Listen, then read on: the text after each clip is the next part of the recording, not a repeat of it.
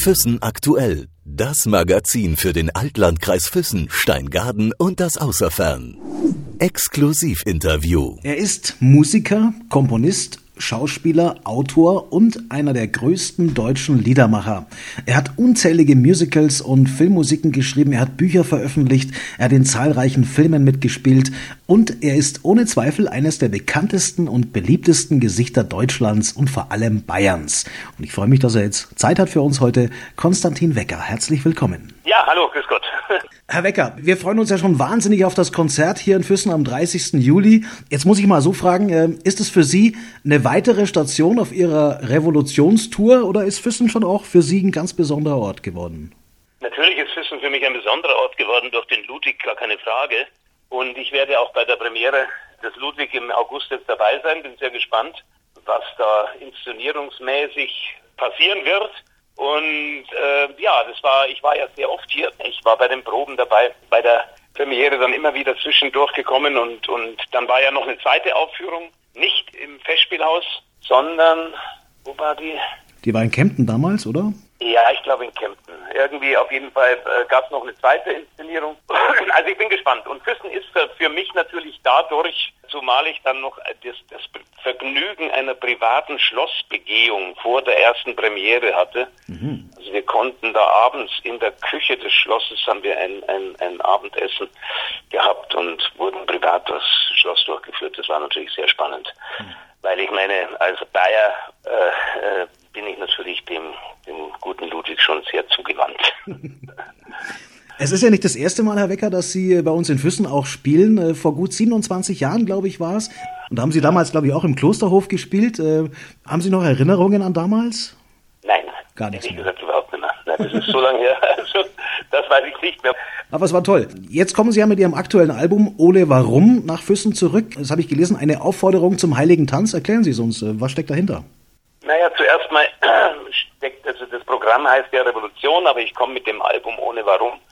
Ähm, dieses ohne Warum ist etwas, was mich im, im Alter immer mehr beschäftigt, weil, ähm, äh, weil wir in einer Gesellschaft leben, in der es ausschließlich um Vermarktbarkeit geht. Äh, alles muss vermarktet werden, alles muss äh, marktgerecht aufgearbeitet werden. Äh, es gibt ein Gedicht von Angelus Silesius, dadurch kam ich drauf, die Rose, die blüht, weil sie blüht ohne Warum. Angelus Silesius ist ein, ein, ein Dichter des Barock gewesen.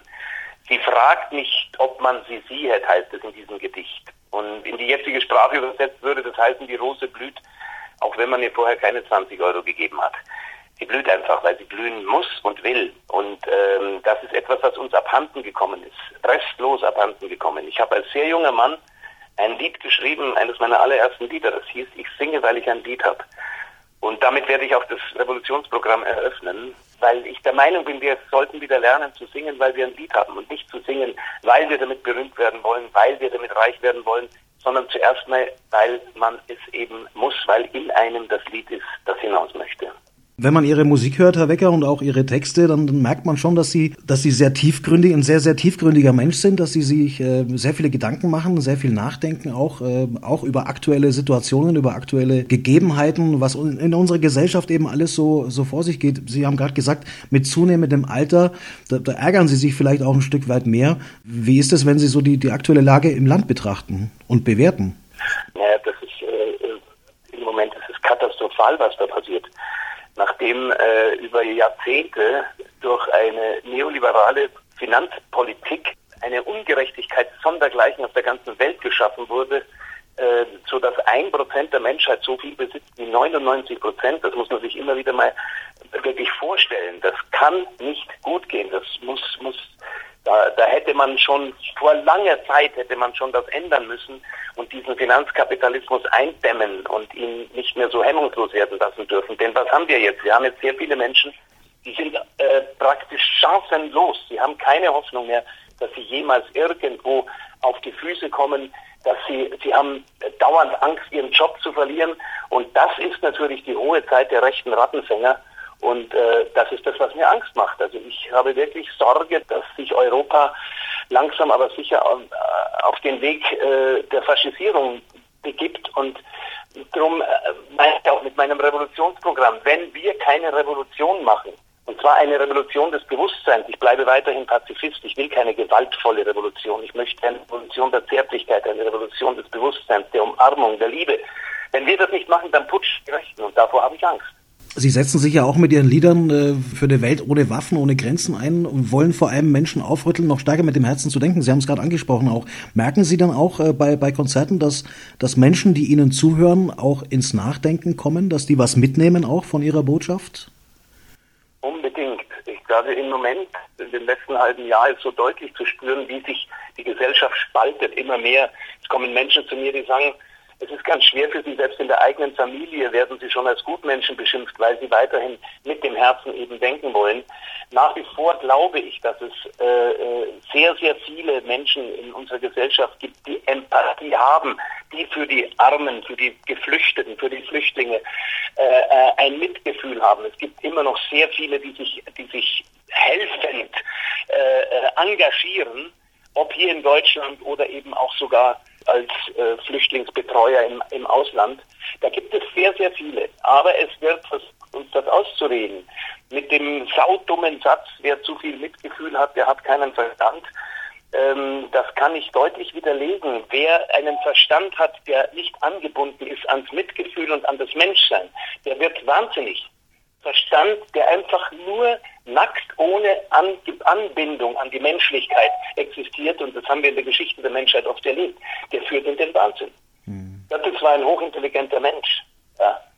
Und ähm, äh, Pol Pot war ein hochintelligenter Mensch, hat an der Sorbonne studiert und am Schluss hat er ein Drittel äh, äh der Bevölkerung Kambodschas ausgerottet. Die Intelligenz allein, die nützt uns überhaupt nichts. Die Intelligenz allein hat uns nicht mal genützt, indem wir ja immer noch versuchen, immer merken, ganz deutlich merken, dass die Erde ausgebeutet wird, Tierarten werden, werden vernichtet. Wir sind dabei, die Erde zu zerstören mit unserer Intelligenz, weil sie nicht ans Mitgefühl angebunden ist. Hm. Deswegen ist das Mitgefühl so unglaublich wichtig. Ich glaube, da haben Sie auch persönlich in den letzten Wochen und Monaten ähm, sehr viel Eindrücke sammeln können. Sie haben erst kürzlich auf Ihrer Facebook-Seite noch geschrieben von der Jam-Session, wo Sie mit afghanischen Musikern, äh, mit irakischen Musikern, ja eigentlich fast mit Musikern aus der ganzen Welt zusammengespielt haben. Herr Wecker, was haben Sie für Erfahrungen dabei gemacht? Zuerst mal eine ganz wichtige Erfahrung. Alle die Musiker aus Afghanistan und Pakistan, mit denen ich gespielt habe, ich habe, ich kriege natürlich, wie äh, sehr viele zurzeit, äh, unsägliche Hasskommentare, wo zum Beispiel einer davon äh, war, ja, haben Sie denn Ihren afghanischen Musiker, mit dem Sie gespielt haben, nach Frauenrechten gefragt und, und äh, äh, wie er zur Steinigung von Frauen steht? Alle Musiker, mit denen ich gespielt habe, sind geflohen vor den Taliban. Genau aus diesem Grund sind sie geflohen. Die meisten der Flüchtlinge fliehen ja vor dem IS. Ja, das ist, das ist etwas, was man, was man sich immer wieder sagen muss. Das sind Menschen, äh, die zu uns kommen, weil sie eigentlich unsere Werte und unsere äh, äh, Errungenschaften der Demokratie schätzen. Die meisten. Alle. Natürlich gibt es immer wieder Ausbrecher und da muss man auch aufpassen, das ist gar keine Frage. Aber äh, ich habe erlebt, jetzt mal um aufs Künstlerische zu kommen, was für eine unglaubliche Bereicherung das ist, mit Menschen aus anderen Kulturen Musik zu machen. Das ist so schön, allein äh, äh, was sich da gesanglich tut, dann in der Harmonik und in der Melodiegebung. Und wenn man das verbindet mit den eigenen Erfahrungen der eigenen Musik, dann ist es einfach eine ganz spannende Mischung. Und jeder gewinnt äh, dabei an Erfahrung und an einer persönlichen Bereicherung seiner eigenen Musikalität. Sie haben in den letzten Jahren und Jahrzehnten ja mit so vielen äh, bekannten Namen, mit so vielen bekannten Künstlern zusammengearbeitet. Pete York, Reinhard May, John Baez und, und, und. Ähm, das war trotzdem was Neues für Sie? Ja, natürlich. Ich habe ja schon vor, vor zehn Jahren habe ich schon mit irakischen und persischen Musik gespielt. Ähm, das war, nachdem ich, ich war 2003 im, im Irak, in Bagdad, kurz vor dem Einmarsch der Amerikaner und äh, wollte dort ein, ein Zeichen setzen, also mit einer Friedens Kultur des Friedens sind wir dorthin gefahren. Und da habe ich natürlich auch sehr viele Musiker kennengelernt, die sind dann äh, zum Teil auch geflohen nach äh, Europa. Und dann habe ich hier mit ihnen spielen können und dort im Irak habe ich musiziert mit denen. Ähm, das ist schon was anderes, vor allem mit Musikern auch aus dem Orient zusammenzuspielen, weil diese orientalische Musik wirklich sehr viel anders ist als die unsere. Und ähm, sehr spannend, äh, die Begegnung dieser Musiken zu erleben. Zum Beispiel gab es in, in äh, Bagdad, ich habe das nur einmal in meinem Leben gesehen und ich glaube, es gibt nur zehn Instrumente dieser Art auf der ganzen Welt. Das war ein Flügel, der hatte zwei Manuale und das erste war wohltemperiert gestimmt, also wie wir es gewohnt sind. Und das zweite Manual war Viertelton gestimmt. Also man konnte auf dem Flügel auch eine Vierteltonmusik spielen. Das ist natürlich schon sehr spannend für einen Pianisten. Könnte es möglich sein, dass Sie, dass Sie vielleicht auch ähm, Musiker aus aller Welt irgendwann mit auf Tournee nehmen? Eine große Band, äh, wo alle vereint sind? Naja, das wäre sehr schön. Also wir sind da sicher dran zu überlegen. Ich bin auch dabei mit meinem Label vielleicht äh, äh jetzt gerade im Gespräch, auch wieder mit einem afghanischen Musiker. Ähm, und dann auch mal eine, eine, eine Konzerttournee mit, äh, mit den verschiedensten musikalischen Menschen und Möglichkeiten da zu machen. Wäre sehr spannend, ja. Jetzt haben Sie in Füssen ja auch eine Band dabei am 30. Juli. Äh, ein Pianist ist dabei, eine Gitarristin, eine Cellistin, Multi-Instrumentalisten. Was kann man sagen über die Band? Naja, das sind, ich meine, das ist natürlich sehr schön, wenn man nach, nach 40 Jahren Bühnenarbeit ähm, sich dann wirklich Musiker auch raussuchen kann, die, die wirklich total passen zu dem, was man selbst macht. Also das Erste ist ja schon auch ganz entscheidend, dass es Musiker sein müssen, die, ähm, die mit meinen Texten und Inhalten was anfangen können. Also wenn ich hier Musiker hätte, die, was weiß ich, AfD wählen, dann wären sie, glaube ich, viel am Platz bei meiner Konzerttournee. Und ähm, dann äh, habe ich Musiker, die begeistert auch verschiedene Instrumente spielen. Also wir wechseln die Instrumente, wir, äh, äh, wir müssen ja auch und wollen auch die Stile wechseln. Ich habe mich ja nie auf einen ganz speziellen musikalischen Stil für mich persönlich geeinigt, weil ich immer meine Texte verpasst habe die wenigsten. Also ich schreibe immer zuerst die Lyrik und dann wird es vertont. Und äh, der Text erfordert eben eine völlig andere musikalische Bearbeitung und Behandlung. Und äh, ich würde sagen, bei uns geht musikalisch von Schubert bis, äh, bis Hardrock. Das ist alles mit drin. Okay, das heißt, auf was dürfen wir uns freuen äh, bei dem Konzert? Auf ein sehr lebendiges Konzert und äh, äh, mit, mit, mit, mit sehr vielseitigen Musikern und ich werde da sicherlich auch einige von meinen alten, vom Publikum doch sehr geliebten Liedern singen. Aber das hat mich immer sehr stolz gemacht. Ich habe auch ein Publikum, das immer bereit war, auch neue Lieder zu hören. Also ich musste nie, wie so manche Kollegen, äh, einfach immer wieder die alten Hits spielen, sondern ich durfte auch immer wieder neue Lieder vorstellen. Und äh, ja, das ist schön, wenn man ein intelligentes Publikum hat. Trotzdem äh, gibt es wahrscheinlich so ein paar Stücke, wo Sie selber sagen, die dürfen auf keinem Konzert fehlen. Welche sind es? Also was ich jetzt wieder drin habe, was ich jetzt ein halbes Jahr nicht gespielt habe, obwohl ich sonst 30 Jahre gespielt habe, ist ein Lied, wie wenn der Sommer nicht mehr weit ist. Das kann einfach nicht fehlen, vor allem äh, in einer Zeit, wo der Sommer ja hoffentlich jetzt bald endlich mal richtig kommt. Und hoffentlich auch in Füssen ein sommerlicher Abend wird und kein verregneter. Das wollen wir hoffen natürlich. Es ist ja Open Air im Klosterhof, wunderschönes Ambiente. Auf was freuen Sie sich persönlich am allermeisten? Ach, das ist, ich habe ich hab einmal gesagt, ein, ein Konzert ist eigentlich mehr so fast ein Liebesakt mit dem Publikum. Und das ist was immer wieder schön. Ich bekomme ja auch sehr viel zurück von meinem Publikum. Einfach diese Aufmerksamkeit. Ich bedanke mich zum Beispiel nach dem Konzert meistens dafür, dass man drei Stunden, dass man das Glück haben durfte, ein Publikum zu haben, das drei Stunden bei Gedichten zuhört. Und ähm, ja, ich freue mich darauf, dass ich, dass ich ein Publikum haben darf, das auch ausgelassen ist, aber das auch wirklich konzentriert ist und zuhört. Und ich sage immer, uns eint nicht die gleiche Meinung. Das wäre ein bisschen übertrieben.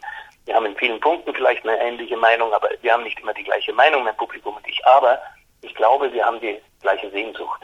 Und äh, ja, es ist schön, dann sich gegenseitig auszutauschen. Das hört sich sehr schön an. Wir freuen uns auf ein tolles Konzert am 30. Juli im Klosterhof mit Konstantin Wecker. Vielen herzlichen Dank für die Zeit, Herr Wecker. Ich bedanke mich auch. Servus. Servus.